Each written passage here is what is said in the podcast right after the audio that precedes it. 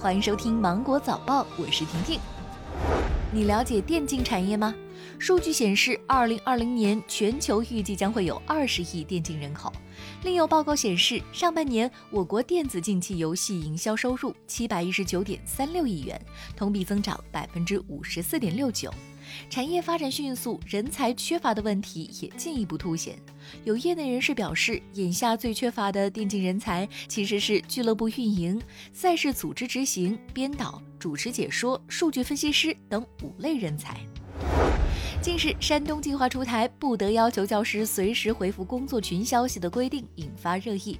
有网友表示，要求随时回复工作群消息明显不合理，工作时间与私人时间理应分开。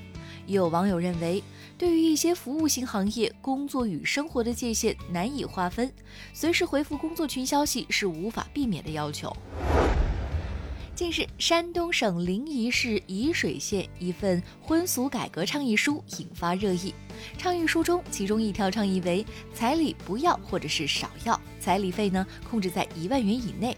对此，沂水当地政府回应说，倡导内容符合当地村民办喜事的习惯，并得到村民认可。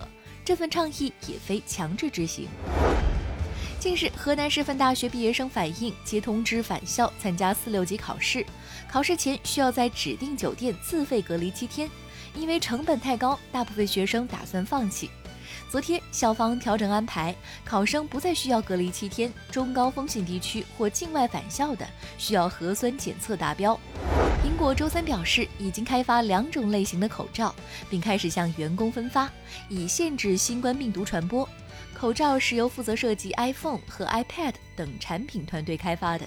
据介绍，苹果口罩有三层滤布来过滤颗粒物，可以清洗和重复使用多达五次。二零二零上海旅游节推出惠民利民活动，九月十二号起，上海迪士尼等六十九家景区门票半价，限时一周。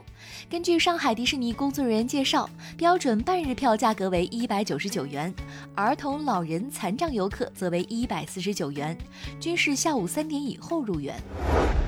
华为常务董事、消费者业务 CEO 余承东宣布，鸿蒙系统升级到二点零版本。